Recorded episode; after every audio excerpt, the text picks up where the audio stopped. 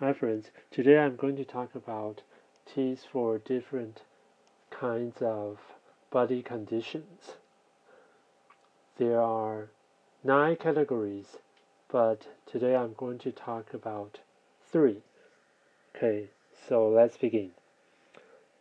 Let's say if you're somewhat weak, which means you're easy to get sweat and your breathing is short and you're easy to get tired or you're easy to catch cold,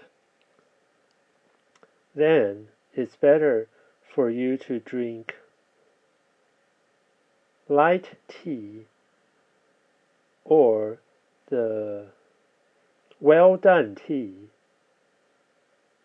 or the decaffeine tea.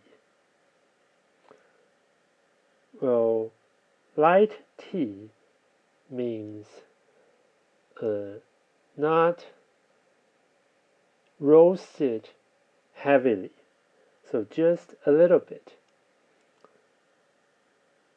And uh, the also fermentation uh, low. And the other one, well, well done or matured tea means uh, the, you know, different kinds of tea have different procedures. Well, and some they don't have certain steps. Well, uh, well done mature tea means uh, basically it has almost every process and uh, the timing is longer. Okay, and then the second kind would be uh, if you're quite uh, emotional and you're easy to get unhappy or you're easy to awake during nighttime which means you're difficult to get asleep, then certainly you have to drink light tea, white tea, and low fermented oolong tea. Well, low fermented oolong tea would be uh, Baozhong tea and high mountain teas.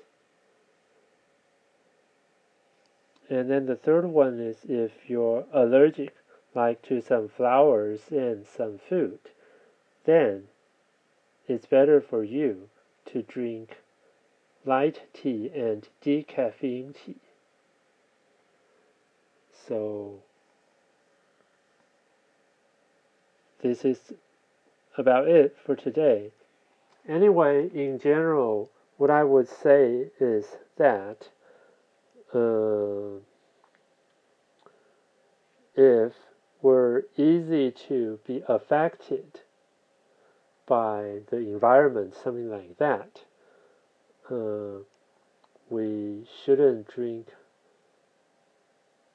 high, heavy, roasted teas or uh, some highly fermented tea but not roasted because, well, of course, black tea here should be fine, but uh, because it's well fermented, probably it will also affect you, but at least it doesn't have caffeine. So that's something, that's a good news. Anyway, so my point is, uh, those teas I mentioned earlier are less effective. So it's better for people who are easily affected by the surrounding environment to drink to enjoy. Have a nice day.